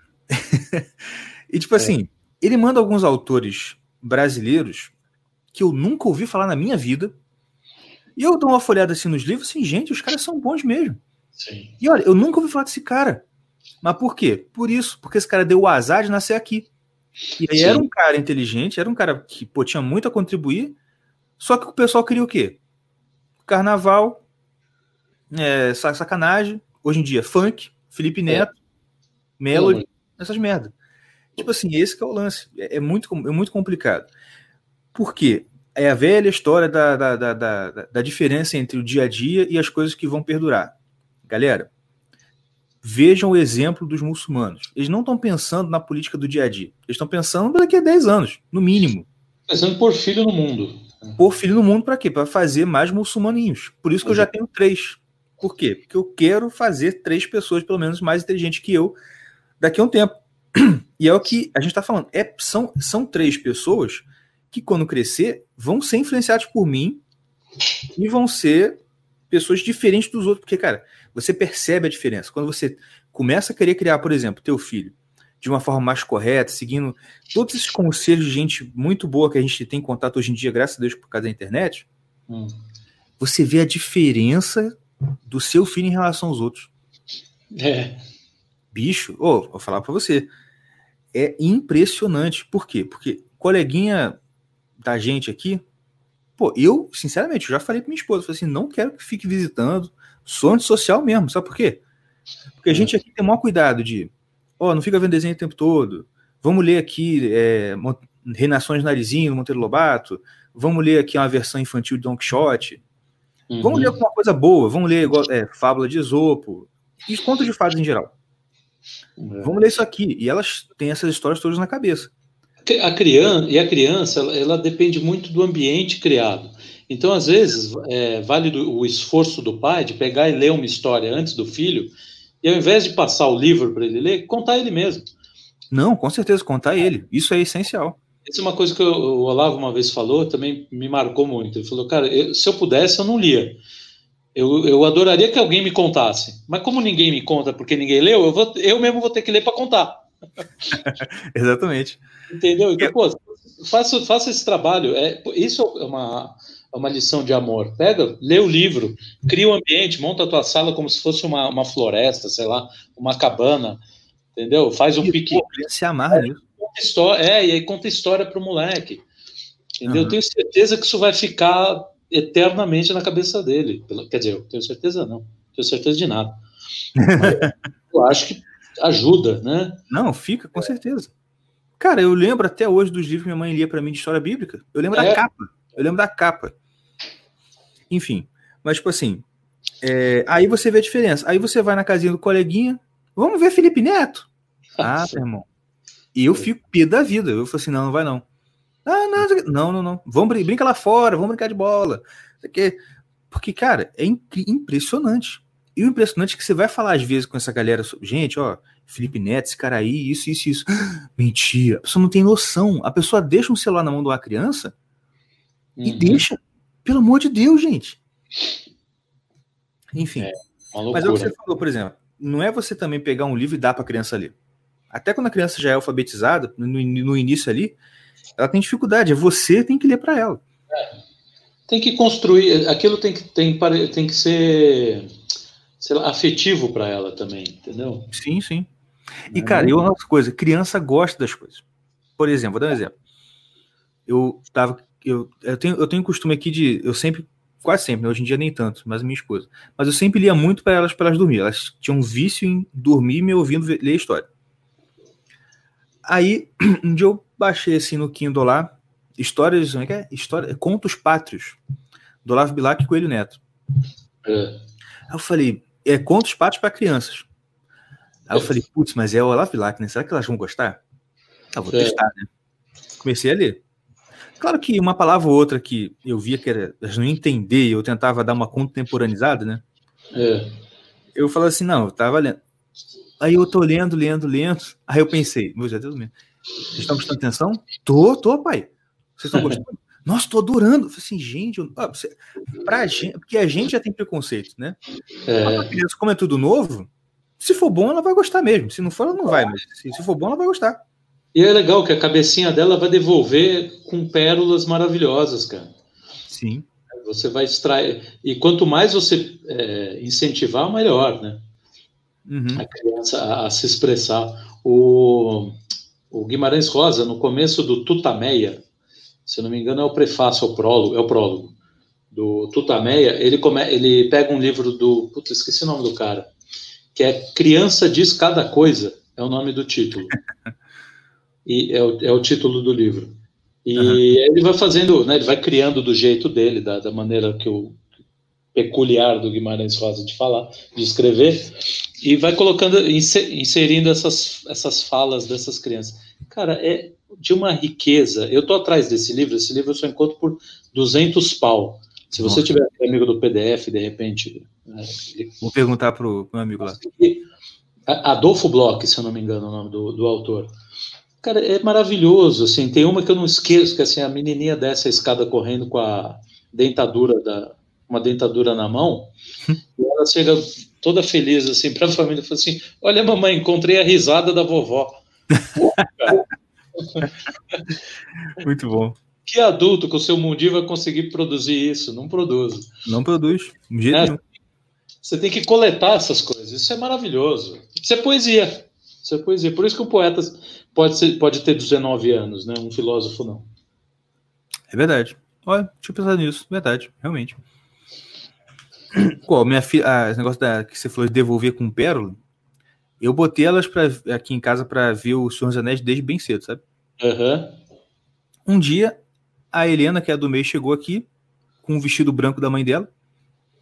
Falou, pai, aí eu olhei. Aí quando eu olhei lá, ah, deu uma risada do mal, sabe? Ah, ha, ha, ha, ha. Falei, o que, que é isso, Helena? Ah, eu tô imitando a, aquela moça, a Galadriel do Senhor dos Anéis, tá ligado?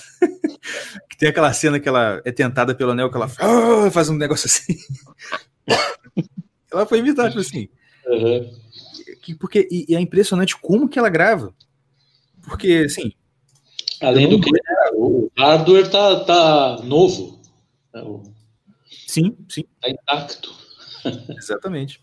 É só colocar coisa ali. É verdade. É, outra coisa também importante que eu já ouvi falar, que, tá- que eu acho que realmente é muito válido para quem tem filho, pequeno e tal, é você ler poesia para ele. Eu já ouvi muita pais aí falando, educador, né? Porque porque a poesia ela tem né, um, um, ritmo, ela tem uma estrutura meio musical, ela tem rima. Uhum. Isso aí facilita a compreensão para a criança, né? Sim. E depois vai ajudar ela até concatenar melhor o pensamento dela. E eu tava, eu tô lendo um livro aqui, não sei se vocês conhecem o Arte de Escrever em 20 Lições. Sim, do Albalá. Isso, ele fala isso assim, mesmo quem não quer escrever poesia, tem que ler poesia para quê? Para se acostumar para o seu texto, que não é Sim, poético, é esqueci o nome. Seu texto que não é poético é. Eu esqueci o nome da palavra. Desculpa. né? Prosa. Prosa. O seu, o seu texto em prosa ter, ter ritmo e ter harmonia. Assim, olha, nunca tinha pensado nisso. É. E é Você verdade. pode, você pode pegar, por exemplo, eu comento com o Felipe, a gente conversa bastante, falou, o Felipe ele tem um texto também muito muito melódico, falei, por, porque ele ouve música, desde pequeno ele lidou com música, Aham. né? o texto tem ritmo. É, a grande dificuldade de muitos caras que escrevem por aí é que os caras não não é o erro. Esse é um erro grave. O cara não educa o ouvido mais do que o mais do que a mão. Porque o ouvido é o principal, cara. Você- se você ouve o que você está escrevendo, faz uma puta diferença. Você Sim. consegue entender se aquilo vai ficar engraçado ou não. Você, vai- você consegue entender se, se o ritmo tá legal. Porque tem que ter, todo texto tem que ter ritmo. Senão vira um negócio chato, senão vira. Desculpe o. o- o- Não, fica à vontade. Como é que fala, porra? A heresia, mas senão vira o Martim Vasquez, né? Pois é, exatamente. E olha só, eu pensei em uma coisa agora. Se você, se você vai ver, por exemplo, o Chesterton, que é um cara que, pô, o texto dele é muito melódico, é muito bonito de ler, assim, sabe? Você sente um prazer lendo, assim. E olha que a tradução, né? Sim, É. não, é, nós temos essa sorte também de bons tradutores. Sim. Mas, por exemplo, você vai ler o Chesterton e eu já ouvi isso de outros autores também. Os caras não escreviam, eles tinham os caras, os secretários dele, Ah, sim, é verdade. eles ditavam e a pessoa escrevia. Entendeu? Ou seja, a pessoa, como você falou, primeiro a pessoa tem que, mesmo que ela só escreva, ela tem que pensar aquilo auditivamente para saber se tá bom aquele discurso dela ali, entendeu? Sim. Isso, Inclusive- isso, leitura em voz alta ajuda muito. A, a Verdade. você criar o seu ritmo também. Exatamente. Então, eu, eu lembro que eu adorava o ritmo que o de leitura. E assim, outros ritmos de leitura, né? Não basta ficar só no seu. É, porque senão também os- a gente. É, é que nem você confiar no seu ritmo quando- de, de- como guitarrista aos 10 anos. Você não tem ainda. Você tem que pegar outros ritmos, né? Eu adorava ouvir o Abu Janra declamando poesia. Hoje eu acho chato. Mas eu lembro quando eu era moleque, né, que eu vi o Provocações, eu não sei se chegaram a ver esse programa dele Eu já, já ouvi. entrevistas bem à esquerda na época que eu estava. Bem. É. Mas ele tinha no final sempre ele lia uma poesia assim, o jeito do cara É tem uma, né, uma impostação, um ritmo, tudo ali tem, né? Então isso então então ajuda, né?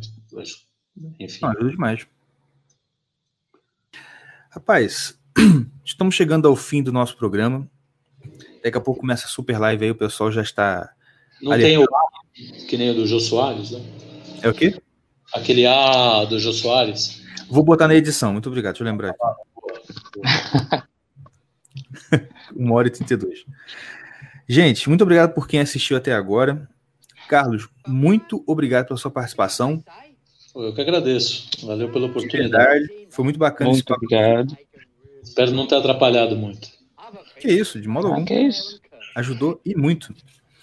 Gente, obrigado pela audiência de vocês mais uma vez. Lembrem-se de ajudar no nosso Apoia-se. Aí, ó, a, a produção falou que riu demais, foi muito legal. Obrigado, produção. Olha, esse programa tem a melhor produção do mundo, vou falar pra vocês, viu? Não é querendo É puxar. É, eles sempre elogiam o convidado no final, assim? sempre. Ah, então. A gente tem que garantir aqui a nossa presença no programa, né? Só lembrando também, só lembrando pra você que não gosta de futebol e que gosta de futebol, deixa a televisão ligada no SBT hoje pra tirar a, o- a- A audiência da Globo. a audiência da Globo. Pimba da Globo. Tira o pimba da Globo. tá certo. O que? Flamenguista? Tudo flamenguista aí, não? É, por É, o Igor é também, mas ele é enrustido. Ah, o seu. É, ah, legal. Vocês torcem pro do Brasil, então. o que? Vocês torcem pro segundo melhor time do Brasil, é isso? Sei disso não. Eu não ligo muito pra futebol, não. É, eu já fui mais também. Hoje, eu- inclusive, a minha torcida é patética, é ridículo. Sou corintiano, mas, enfim. Ah, o Igor diz que é tricolor, né? Mal saber que, que o Fluminense vai jogar contra o Flamengo hoje. Aí a gente deu a dica pra Tá ele. vendo? Eu nem Cara, sabia. tá o Rodrigues do lado, vai. Tá valendo. Cara, eu, sou, eu sou- eu sou tricolor só por, por. Como eu vou dizer? Pra cumprir tabela. É. O Nelson Rodrigues é tricolor. É, Tem uns caras inteligentes tricolor, pronto. Claro. não, é, não é nem todo mundo bom é, tricolor. É verdade. Mas enfim. Enfim, Cara, de novo, obrigado mesmo pela sua participação. Vamos marcar mais aí pra gente bater mais papo sobre isso. Isso é importante. Isso é um assunto muito importante mesmo. E tem mais, tem mais coisa pra gente falar sobre isso. Tem, tem sim. Mas é isso aí, gente. Obrigado. Fique com Deus. Até a próxima. Até o nosso próximo programa. E tchau. tchau, tchau. Tchau, tchau.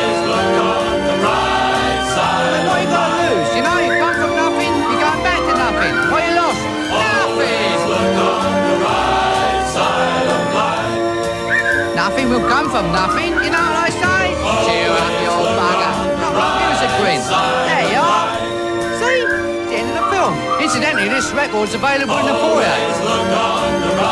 Someone's got to live as well, you know. Who do you think pays for all this rubbish? They don't make the money back, you know. I told him. I said to him, Bernie, I said, they'll never make that money back.